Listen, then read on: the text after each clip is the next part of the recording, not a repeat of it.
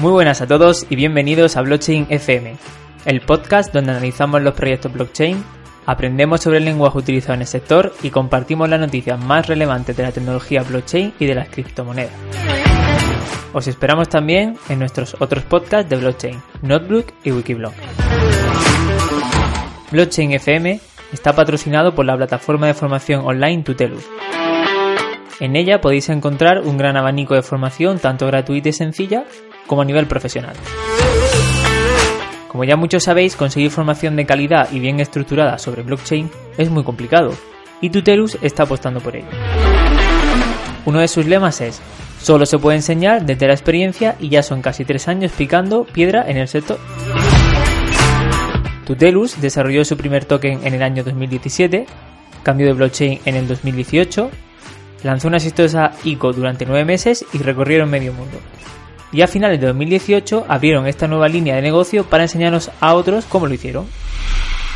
Por lo tanto, si entráis ahora mismo en tutelus.com podéis encontrar decenas de cursos gratuitos sobre blockchain, también muchos de pago entre los 20 y 50 euros, una suscripción anual a la plataforma y a la carrera de blockchain y criptomonedas y, como no, un máster 100% online y campus presenciales en Madrid, Barcelona, Alicante y Las Palmas. También tendréis a disposición formación en otros sectores que en cierta forma pues también están conectados con la tecnología blockchain, como lo son el Big Data, la inteligencia artificial, el desarrollo de aplicaciones o incluso el lanzamiento de startups.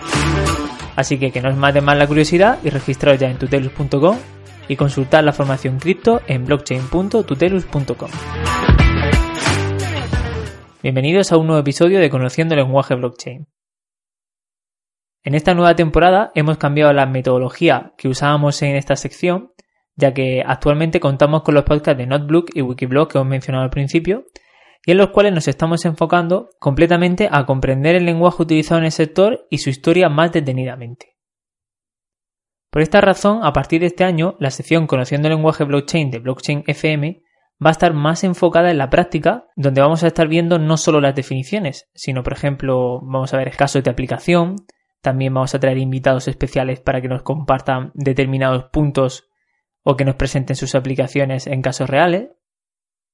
Por lo tanto, para estrenar la nueva, entre comillas, sección, vamos a compartir y analizar la definición de un ERC20 y su diferencia con los ERC223, 721 y 777. Pero para no empezar con mal pie y convertir este episodio en un caos, vamos a comenzar por conocer qué es un token ERC20. En la actualidad, el token ERC20 es el estándar más utilizado a nivel global, ya que ha conseguido por un lado su popularidad debido a su, digamos, simplicidad con respecto a otros tokens. Teniendo en cuenta esta propiedad, un ERC20 es un protocolo descentralizado que se utiliza sobre todo en smart contracts, para implementar, por ejemplo, token en una blockchain. En este caso, este protocolo solo puede ser implementado en la blockchain de Ethereum. De esta forma, un usuario a través de un smart contract, por ejemplo, y utilizando la blockchain de Ethereum, puede establecer este protocolo ERC20, siempre y cuando cumpla una serie de requisitos necesarios. Y así podría generar sus propios tokens para posteriormente darle una utilidad concreta, por ejemplo, en un proyecto o sacarlo al mercado como medio de financiación. Esta sería la definición más simplificada, pero no os preocupéis porque durante este año vamos a estar viendo más detenidamente en el podcast de NotBlue que es un RC20 y entrando más en detalles técnicos. Nuestro objetivo ahora mismo es poder compartir una base para poder ver reflejados los casos de uso que tienen dichos tokens basados en Ethereum, como hemos dicho también anteriormente. Vamos a comenzar viendo ejemplos de uso y lo vamos a hacer poniendo como, ejemplo la criptomoneda de una de las cryptochain, podríamos decirlo, o casas de cambio de criptomonedas más populares y se trata de Binance y su token BNB. Vamos a utilizar este ejemplo porque considero que podemos ver su uso de una manera clara, ya que la función del token RC20 BNB es ser utilizado como criptomoneda de cambio en este caso en su propia plataforma. Para así pues facilitar, por ejemplo, el intercambio entre los usuarios o entre euros o dólares a BNB o incluso de criptomonedas más populares a BNB.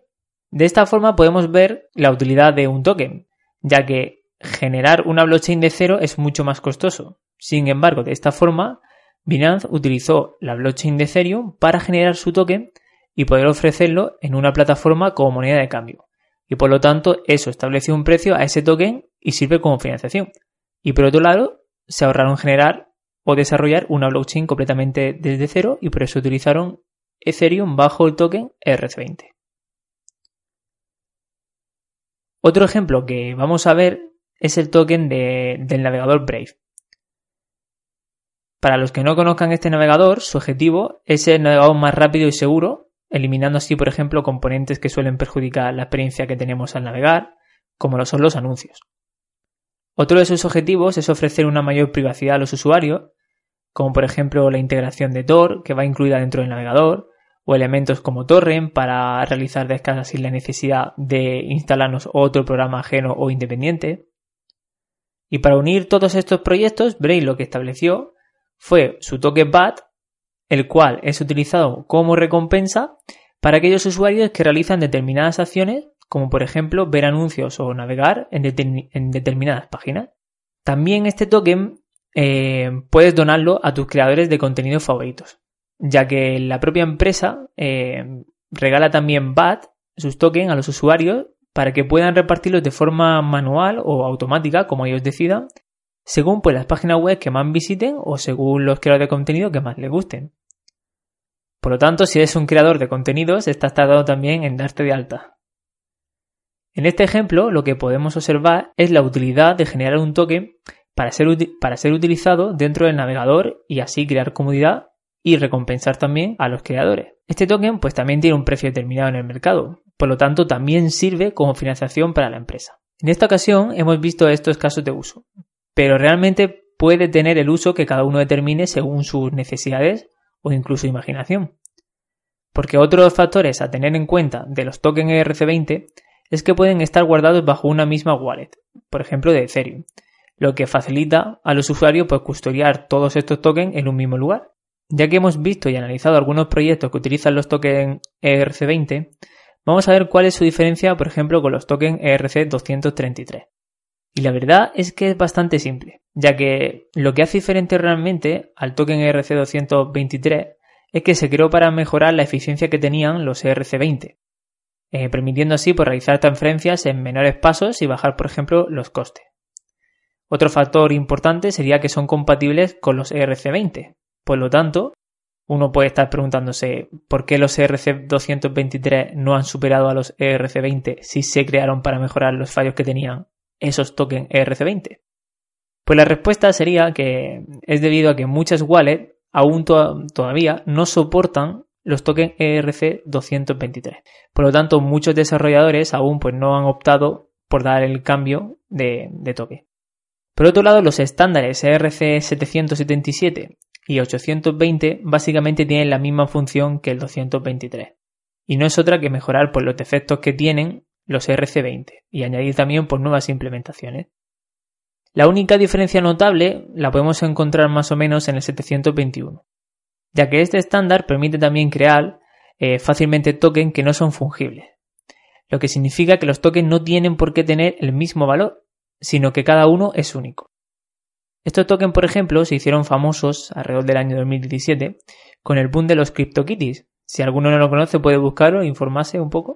Y esto consistía en una plataforma con gatos que estaban basados en un token que dependiendo pues, de sus características, habilidades o rarezas tenían un precio determinado. Sin embargo, este modelo puede ser aplicado pues, a cualquier propiedad que se desee tokenizar, como por ejemplo sería el arte, la música y el deporte. Para terminar con una conclusión, podríamos decir entonces que un token ERC20 aprovecha la capacidad que tiene la blockchain de Ethereum para poder generar un token y darle una utilidad que determine cada una de las empresas. Y los demás tokens ERC, como por ejemplo hemos visto el 223, 777, 820 o 721, lo que, lo que hacen es mejorar los defectos que puede tener el token ERC20 por ser el, el primero de todos y aparte darle nuevas utilidades o casos de uso. Y hasta aquí vamos a dejar el episodio de esta semana. Esperamos que os haya gustado y si lo hizo no olvidéis por favor darle a me gusta y compartirlo con vuestros amigos. Hasta la semana que viene.